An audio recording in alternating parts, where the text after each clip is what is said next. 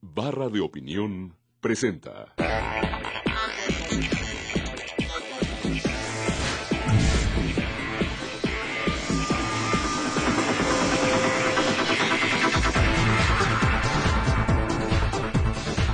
¿Qué tal? Bienvenidos, buenas noches. Esto es En Contexto. ¿Qué pasa con la izquierda mexicana? ¿Sigue habiendo izquierda en México? ¿Qué fue de los muchachos de antes, de los de 68? De eso vamos a platicar esta noche con un invitado muy especial, muy apreciado, muy respetado, muy admirado, Luis González de Alba, fundador del PESUM, fundador del PMS en los principios del PRD y líder estudiantil en 1968, preso político, exiliado, con una gran autoridad moral e intelectual. Bienvenido, Luis. Gracias, Pablo. Jaime, ¿qué tal? Buenas noches. Buenas noches, Luis. Buenas noches, Pablo. Hola, Jaime. Luis, una pregunta.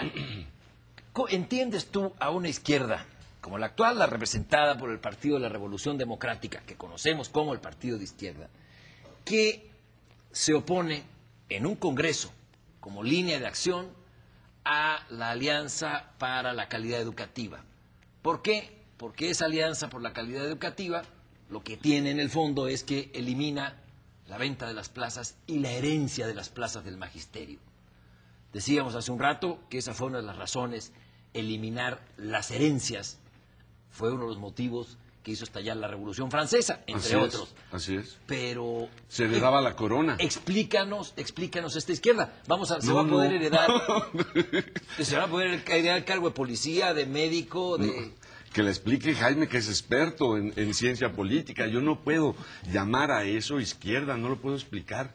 ¿Qué No sé cómo es posible que sigamos llamando izquierda a esa cosa. Porque no solamente están en contra de la ah, Alianza por la Educación, están prácticamente en contra de todo lo que plantean las izquierdas eh, modernas, las, sobre todo las que están en el poder en Chile, en, en España, Brasil. que ha- en Brasil, que han estado en Francia, en fin, en Suecia, etcétera. Pla- Plantean exactamente lo contrario.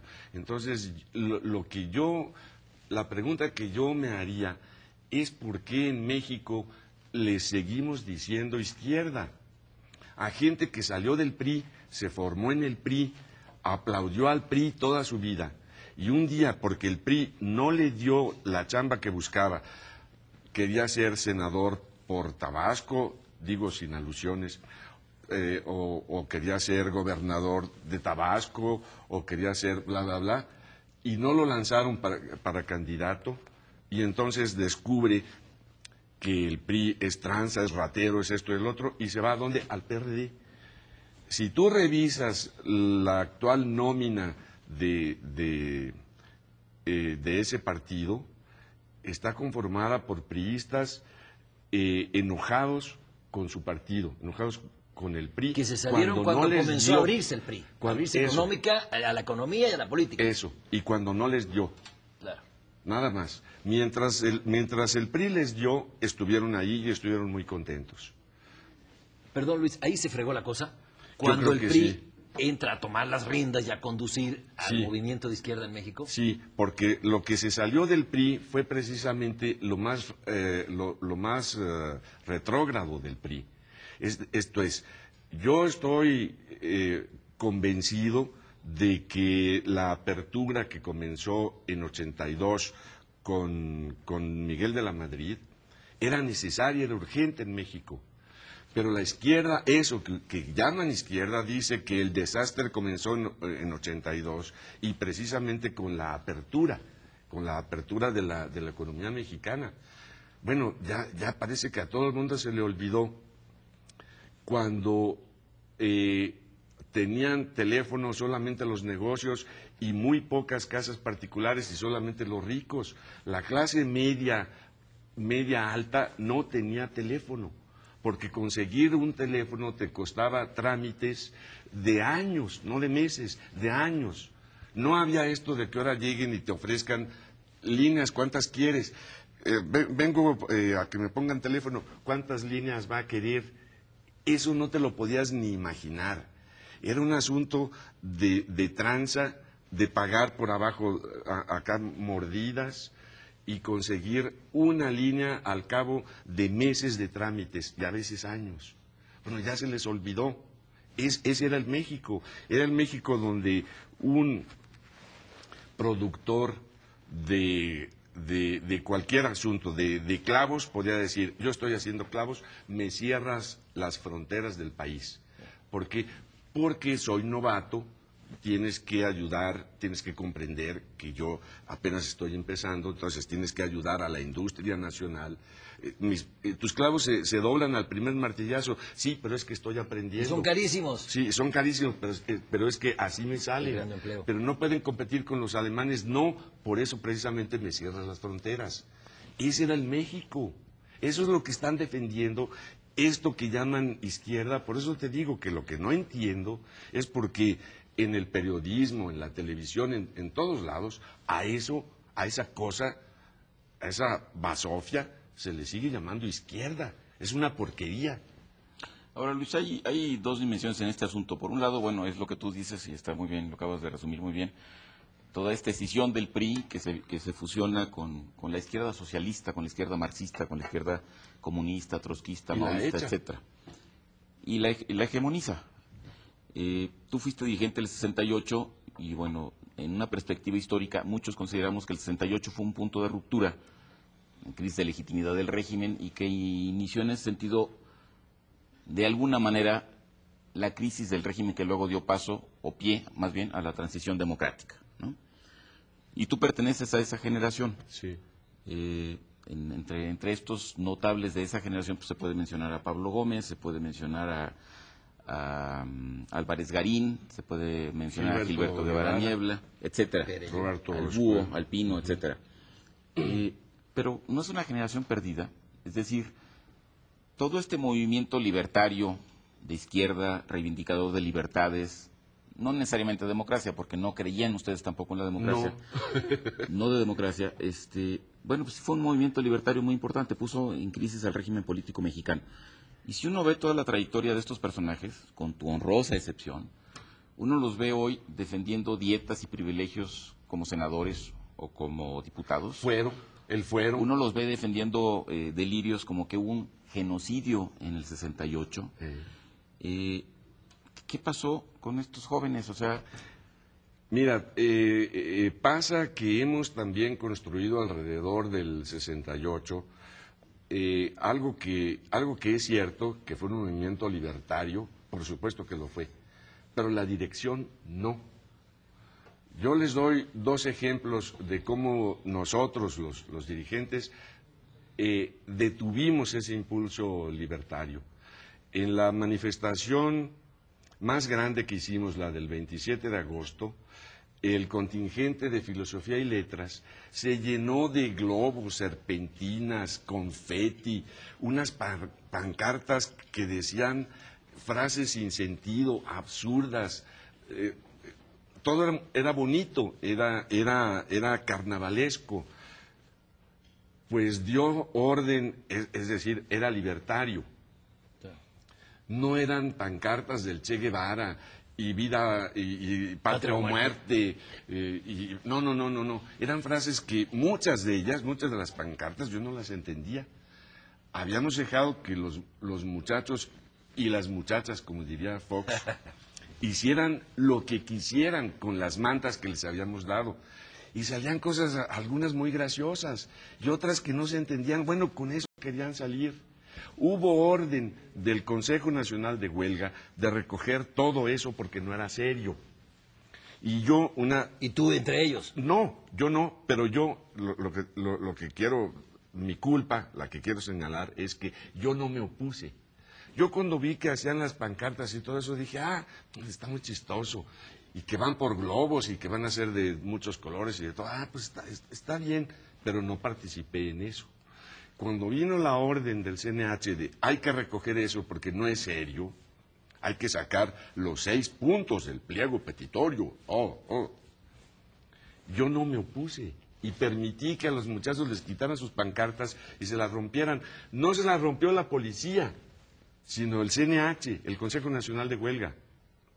Y luego, ya lo he escrito muchas veces, la, la pinta más grandota y más bonita, pero también la más olvidada, fue la que apareció en la Facultad de Ciencias una mañana. Decía, y nos levantaremos cuando se nos dé la gana. Bueno, no hay nada con aspecto más trivial que eso, pero es lo más libertario. Es un grito contra, contra, contra la autoridad. Bueno, eso ni siquiera pasó, ni siquiera lo recogió nuestra, nuestra, nuestra, nuestros volantes, nuestra prensa, que era simplemente de, de, de, de, de- de mano en mano. Pero así como lo estás planteando, Luis, no entonces, éramos libertarios los dirigentes. Así, así como lo estás planteando, bueno, es que, lo que de, de eso estamos hablando, no estamos hablando de todo el movimiento, sino de una generación que dirigió Sí. ese movimiento. Por eso están en eso, Jaime. A eso voy. Entonces, bueno, esto es una especie, y además explica muchas cosas. Finalmente, esa izquierda no existente, así como tú lo, tú la denominas, o de corte netamente autoritario, pues tiene dos afluentes. Tiene un afluente autoritario marxista-leninista, anclada Sí. en este famoso dogma de que el socialismo científico es el marxismo-leninismo, Sí. y todo este autoritarismo de la vanguardia del proletariado, de que hay que la dictadura del la proletariado. vanguardia y la dictadura, el partido vanguardia y la dictadura del proletariado, esta es una afluente de la cual forman parte los miembros de la dirección del, CN del Consejo Nacional de Huelga, tus viejos amigos, y luego esta, tra- esta, esta tradición autoritaria se junta con otra tradicional Del PRI. eh, conservadora, el PRI autoritario que está en contra de la apertura comercial, en contra de la desestatización de la economía, etcétera. Lo y peor se hace, del PRI. Y se hace esta amalgama, y por eso tenemos Y ahora se el llama Partido de la Revolución Democrática, que es un desastre. Sí. Y ahora se llama PRID, ¿Qué quiere decir eso? Partido Revolucionario Institucional Democrático. Así es. Oye, pero andamos cojos en algo en el país, porque, bueno, aunque se haya muerto Carlos Marx y aunque hayan sido absorbidos, cooptados, pues, por, hegemonizados por el, por el viejo PRI, los exdirigentes de la izquierda, se nos siguen acumulando pobres, es decir, siguen llegando pobres a la mesa del país. Pero ¿qué esperas? ¿Qué esperas cu- cuando tienes una, una clase eh, gobernante que es la última en el mundo que se sigue oponiendo a la inversión mm, eh, privada, sea nacional o sea extranjera, en, en- en todo lo que tenga que ver con energía? Sí. ya sea petróleo, sea electricidad, sea lo que sea. Cuando los países todos enteros, incluidos los comunistas, incluida Cuba, incluida el, el- el- el penúltimo que fue Corea del Norte, que ya eliminó también restricciones, el último es México. Sí. Bueno, ¿qué esperas? ¿Que no se, na- no- no se nos acumulen pobres? Si prohíbes la inversión, bueno, ¿qué va a pasar? Por eso te digo, falta, ¿Tienes más pobres? falta una izquierda representativa. Claro. Porque esta izquierda que se arroga ese papel, la del PRD, que es la más retrógrada, creo yo, de las fuerzas políticas en este momento y en estos puntos que acabas de tocar, bueno, no hay, no hay una versión de izquierda que impulse el cambio. Entonces se ve todo esto como un, pro- un programa de la derecha. Pablo, pero, pero es que se lo arroga porque se lo permitimos. Sí. Seguimos diciendo el partido de la izquierda, el PRD, que con todos sus defectos y bla, bla, bla, no es verdad. Dejemos de decir eso. Ahora, yo voy a es el partido de la ultraderecha, de Ah. lo peor del PRI. Ahora, la dimensión intelectual y moral de esto pues también es muy importante. Tú escribiste, dije hace un momento, en un artículo en Letras Libres, eh, un artículo sobre uno de los intelectuales emblemáticos de la izquierda, que se llama Carlos Monsiváis, que ha sido multi homenajeado recientemente por izquierdas, derechas e incluso por el gobierno de la República, eh, diciendo una cosa muy simple. O sea, este intelectual emblemático, que dice muchas veces lugares comunes, escribe cosas que no se le entiende. Estuvo con López Obrador casi hasta el final. Desde esa militancia descalificó una candidatura como la de Patricia Mercado, tal- tachándola de esquirol, Sí. de esquirola. Es decir, ¿dónde está la autoridad moral e intelectual de estos personajes en este contexto? No sé, no la veo. Tampoco. Y no veo por qué sea emblemático de la izquierda. No ha estado jamás en ningún, en ningún partido. Eh, eh, eh, Patricia ha militado en la izquierda y fue la acusada de, de esquirolear. ¿Y a quién esquiroleó, según Monsiváis? que tú citas, ¿a quién esquiroleó? A un priista, porque los expriistas no existen. Eh, Eso, eso eh, eh, es una contradicción en los términos. No puedes ser expriista jamás. Entonces, esquirolió a un priista llamado Andrés Manuel López Obrador y el discurso de, de, de, de, en el Zócalo, uno de ellos, fue con un fondo, eh, eh, de fondo tenía una manta de Stalin, no de Marx, que bueno, ponle ya, pues, Engels, bueno, podría ser Stalin. Estaba. Y lo único que se permitió fue un ligero chascarrillo que no entendió nadie, como siempre, porque además lo dijo hablado, oral, entonces menos se entiende. Porque eso no entiendo. ¿por qué? Es complicado y además no, no pronuncia claro. No No, lo- no lo entendió nadie. Pero, pero, pero el tipo no dijo, yo no hablo si no quitan esta imagen de Stalin que tengo aquí detrás. No fue capaz de eso. Bueno, y acaba de hacer otra stalinada. En su artículo del Universal de hace ocho días, el domingo pasado, menciona los libros nuevos sobre el 68. Y yo acabo de publicar uno que se llama Otros días, otros años, que es lo que no me atreví a escribir en los días y los años, lo que estaba ocurriendo, lo que me estaba ocurriendo más fuerte, más- como diría Raúl Álvarez, más fuerte, me estaba ocurriendo en, en, en, Lecumberri y no me atreví a escribirlo y lo escribí ahora. Bueno, me, menciona Monsiváis los, lo- los, los autores de los nuevos libros sobre el 68 y no estoy, y no estoy yo. ¿Se acuerdan de las fotografías del camarada Stalin donde junto a Lenin iban desapareciendo eh, Trotsky, eh, etcétera, y se convertían en macetas o- o- o en columnas? Pues, ¿Tú qué eres? Me- ¿Tú me eres? desapareció. ¿Eres maceta o columna? Pero, Luis, yo noto, Me desapareció. Vamos, vamos a ir un corte, pero, pero bueno, lo quiero dejar planteado. No quiero cerrar este corte sin, sin, a- sin acotar o preguntar si lo tuyo y Monsiváis es solo una diferencia de visión de mundo o hay un pleito personal. Antes de que le respondas a Pablo, eh, eh, Luis.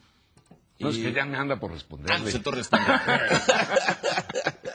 De- ¿Qué traes contra Monsiváis? Mira, Personal. Tú sabes, eh, porque fuiste parte del asunto al darme, al darme asilo en la crónica, que yo escribía para la jornada. Yo fui fundador de la jornada y uno de los fundadores de la página de ciencia. Sí.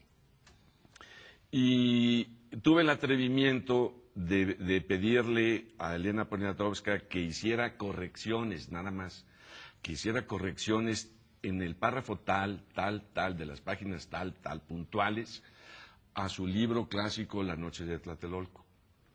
Eso indignó a Monsiváis y llamó a las 8 de la mañana a la directora Carmen Lira para gritarle en el teléfono, o Luis o yo. ¿Cómo sabes eso? Me lo dijo el, el que era el encargado de la sección. Al decirme, Carmen no se atrevió nunca a llamarme y decirme, Luis, serás fundador del periódico y de la sección de ciencia y, muy leído y etcétera, pero estás despedido. Nunca pudo hacer eso.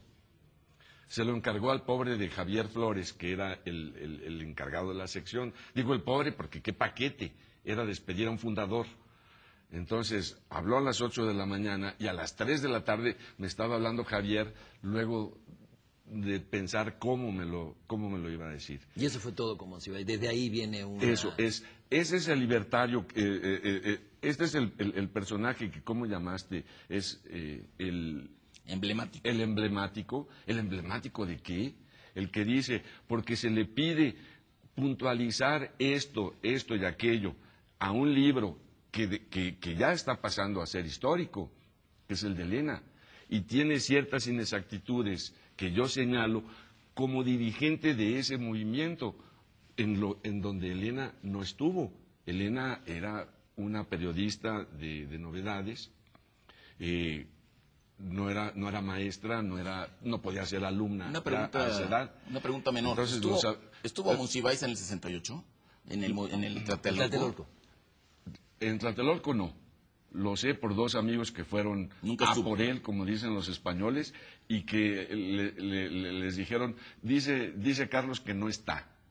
Pero, en la, por ejemplo, en la manifestación silenciosa asistió e hizo una crónica que se volvió muy famosa. A ver, en concreto, el 2 de octubre no estuvo. el 2 de octubre no estuvo. Ahora, sobre eso que tú relatas ahora, Luis, este, volvemos a la, a la- a la dimensión moral de la izquierda. O sea, y, y lo, y lo planteo en dos términos. Primero, se hace una purga en la jornada para sacarte porque eres inconveniente. Bueno, además eres inconveniente porque escribías cosas inconvenientes desde hacía mucho tiempo. Sí. Como las estás diciendo. Ya me traían ganas. Bueno, ya te traían eso. Número uno. Y número dos, yo recuerdo haber, yo no te conocía en ese entonces, pero recuerdo haber escrito un artículo en, en otro periódico solidarizándome con tu causa. Sí. Gracias, no recuerdo haber leído a muchos de tus amigos, presentes No, y pasados, no habiendo dicho, pero caray, o sea, no es posible que corran a González de Alba, esto es inaceptable, es una práctica estalinista y no la vamos a aceptar, nos manifestamos en contra. ¿No es eso la crisis moral, intelectual de esta Sí. izquierda de todos los colores y sabores? Sí. ¿Sí? Sí, sí es, sí es la crisis. Esto es, escribieron algunos, por ejemplo, en, en la crónica, Raúl, Raúl Trejo, Sí. recuerdo, pero los que escribían en la jornada, de los que entonces escribían también en la jornada, no hubo ninguno, porque sabía que eh, la directora libertaria y, todo esto, había prohibido hasta las cartas a la redacción que, preguntaran simplemente por qué había desaparecido la sección de ciencia completa.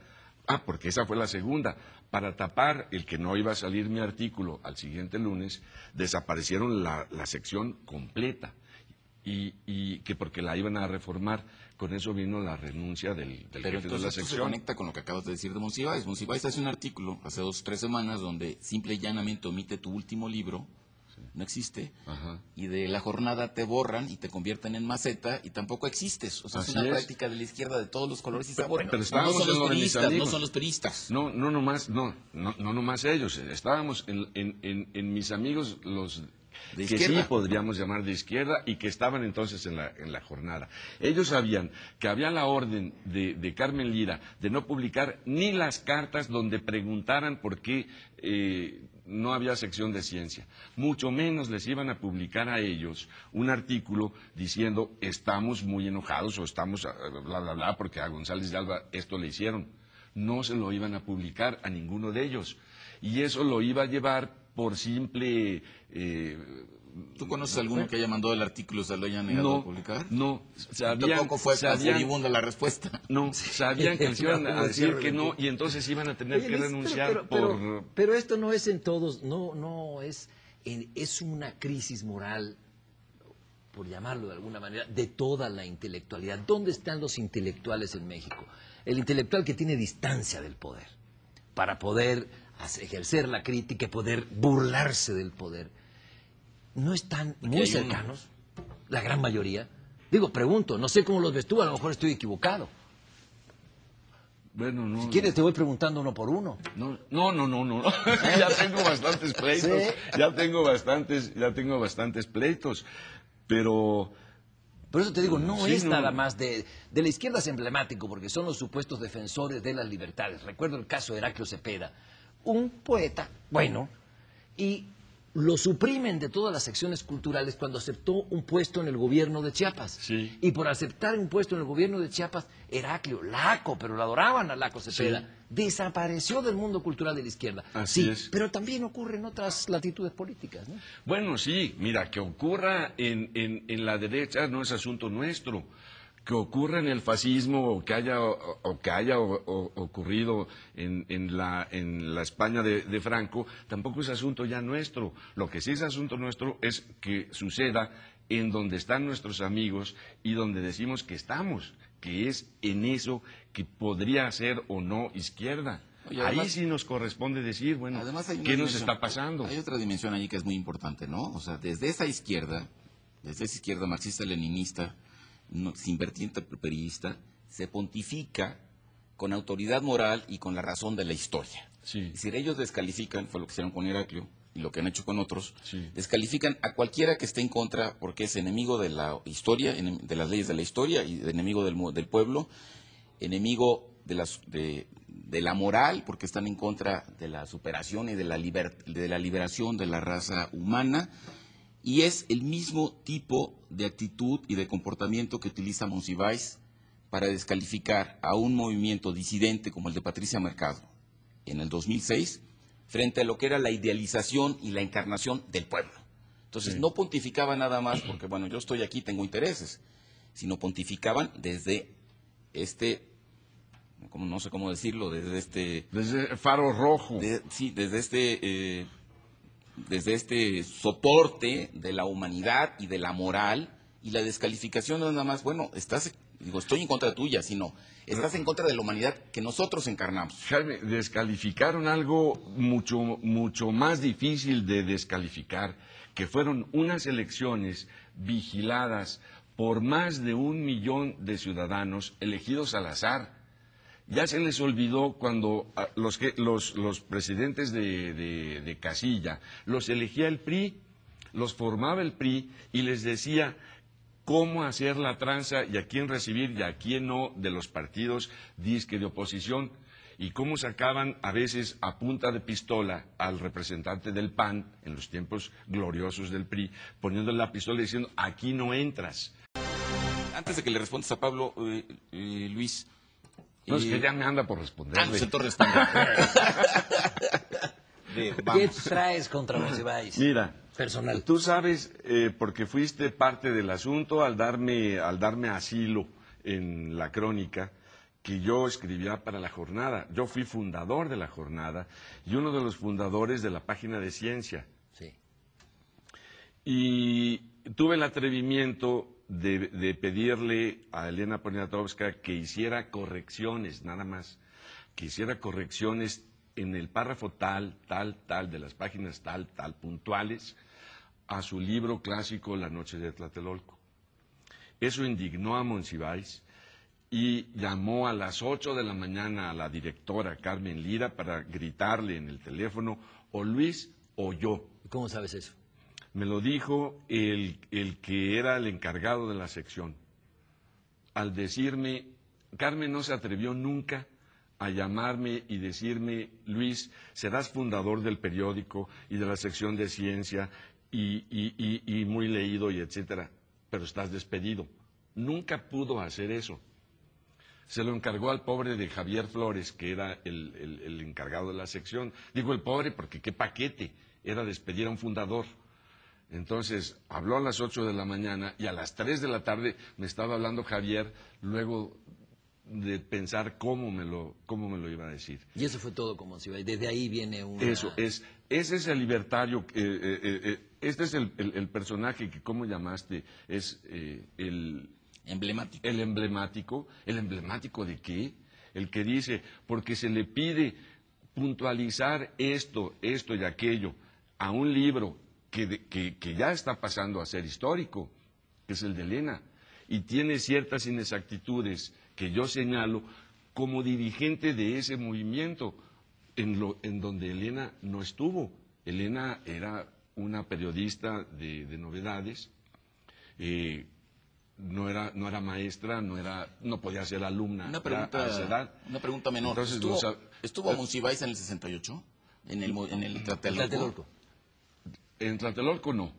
Lo sé por dos amigos que fueron Nunca a estuvo. por él, como dicen los españoles, y que le- le- le- les dijeron, dice, dice Carlos que no está. Pero, en la, por ejemplo, a la manifestación silenciosa asistió e hizo una crónica que se volvió muy A famosa. ver, en concreto, el 2 de octubre no estuvo. El 2 de octubre no estuvo. Ahora, sobre eso que tú relatas ahora, Luis, este, volvemos a la, a la- a la dimensión moral de la izquierda. O sea, y, y lo, y lo planteo en dos términos. Primero, se hace una purga en la jornada para sacarte porque eres inconveniente. Bueno, además eras inconveniente porque escribías cosas inconvenientes desde hacía mucho tiempo. Sí. Como las estás diciendo. Ya me traían ganas. Bueno, ya te traían eso. Número uno. Y número dos, yo recuerdo haber, yo no te conocía en ese entonces, pero recuerdo haber escrito un artículo en, en otro periódico solidarizándome con tu causa. Sí. Gracias, no recuerdo haber leído a muchos de tus amigos, presentes No, y pasados, no habiendo dicho, pero caray, o sea, no es posible que corran a González de Alba, esto es inaceptable, es una práctica estalinista y no la vamos a aceptar, nos manifestamos en contra. ¿No es eso la crisis moral, intelectual de esta Sí. izquierda de todos los colores y sabores? Sí. ¿Sí? Sí, sí es, sí es la crisis. Esto es, escribieron algunos, por ejemplo, en, en la crónica, Raúl, Raúl Trejo, Sí. recuerdo, pero los que escribían en la jornada, de los que entonces escribían también en la jornada, no hubo ninguno, porque sabía que eh, la directora libertaria y, y- y todo esto había prohibido hasta las cartas a la redacción que, me- que preguntaran simplemente por qué había desaparecido la sección de ciencia completa. Ah, porque esa fue la segunda. Para tapar el que no iba a salir mi artículo al siguiente lunes, desaparecieron la, la sección completa.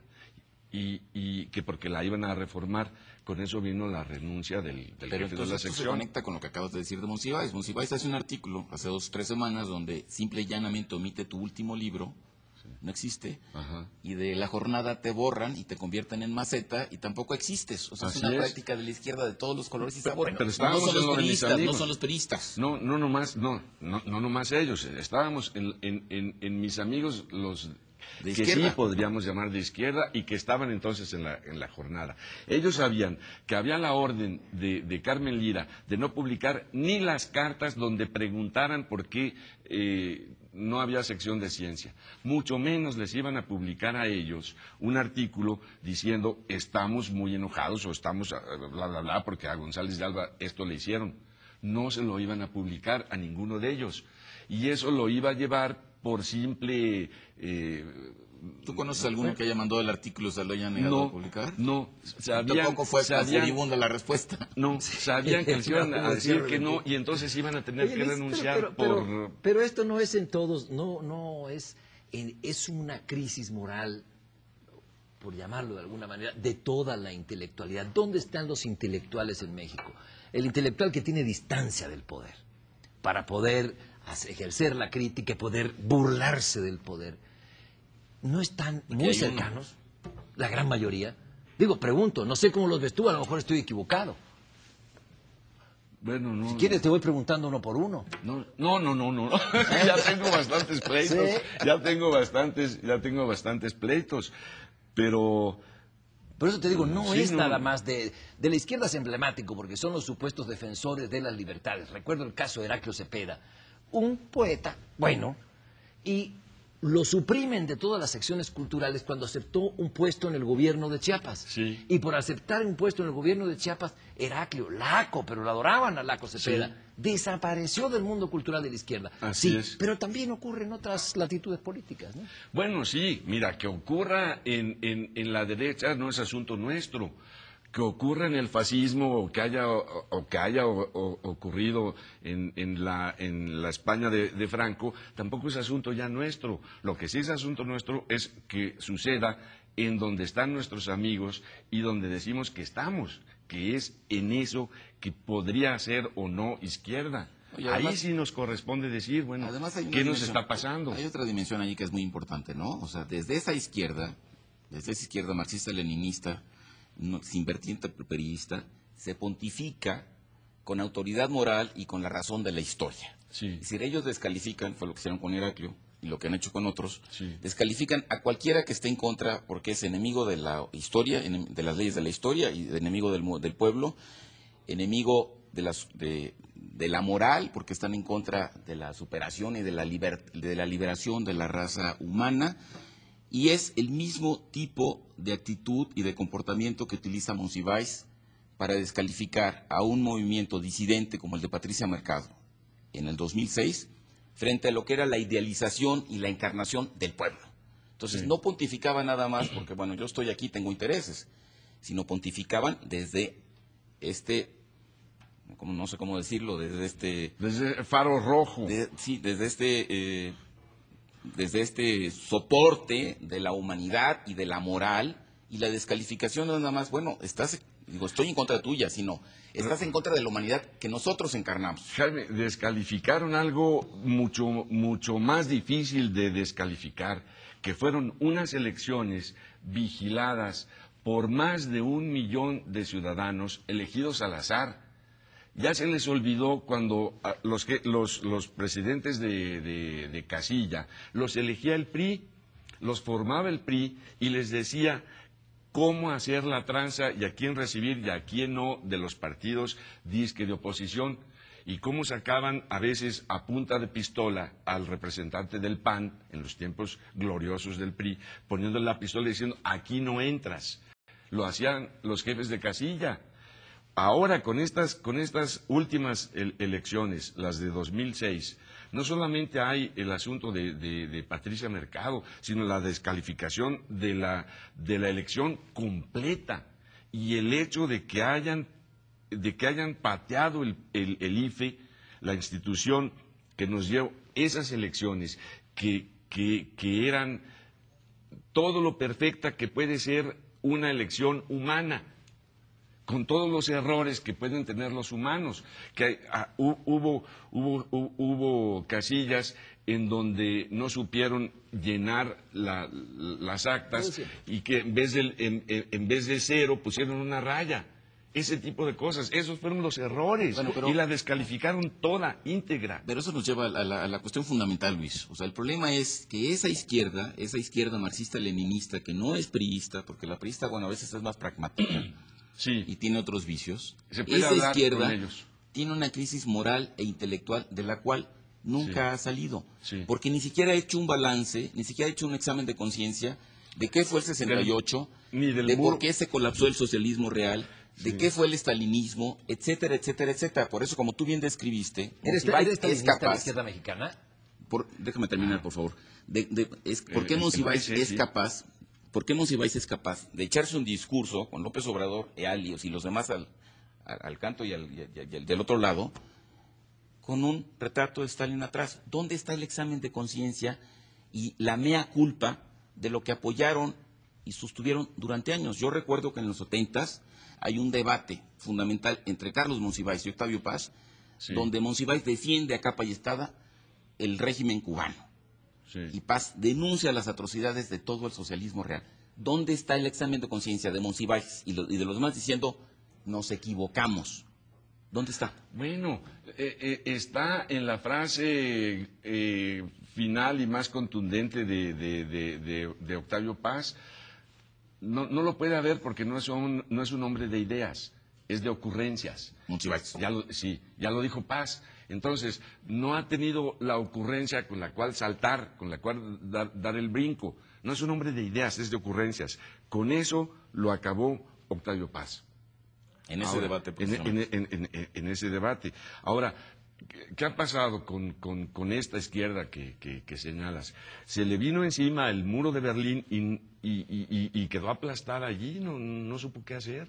Te repito, ¿era una izquierda bolchevique, era una izquierda, el Partido Comunista era estalinista o tenía su propia, su propia idiosincrasia el Partido Comunista Mexicano? Eh, mira, yo no milité en el Partido Comunista, pero sabía que había una cierta disidencia. sí, cómo no. Había, había algunos que en la cárcel eh, eh, eh, los llamábamos salmones, porque eran pescados, o sea, peces, pece, Ajá. pero iban en contra de la corriente, no es que no se salían.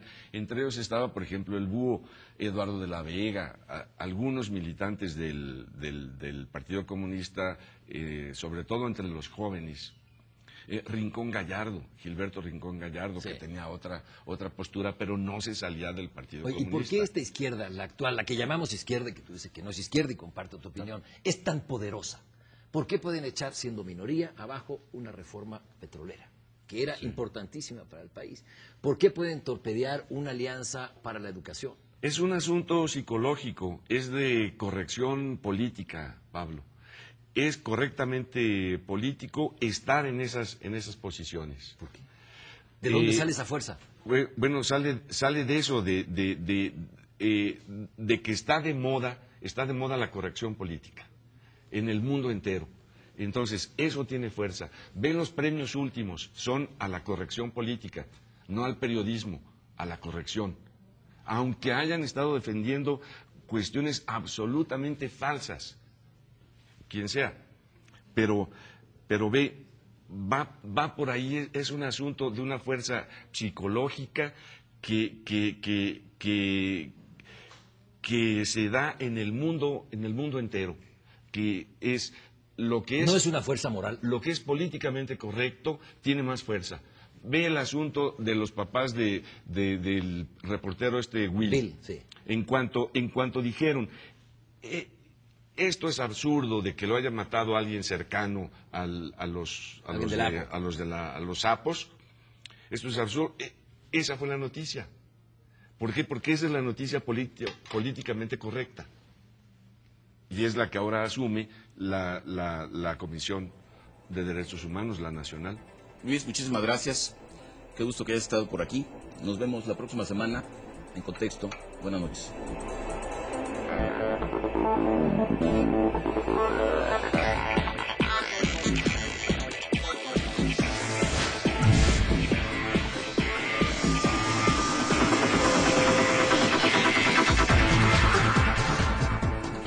Barra de Opinión presentó.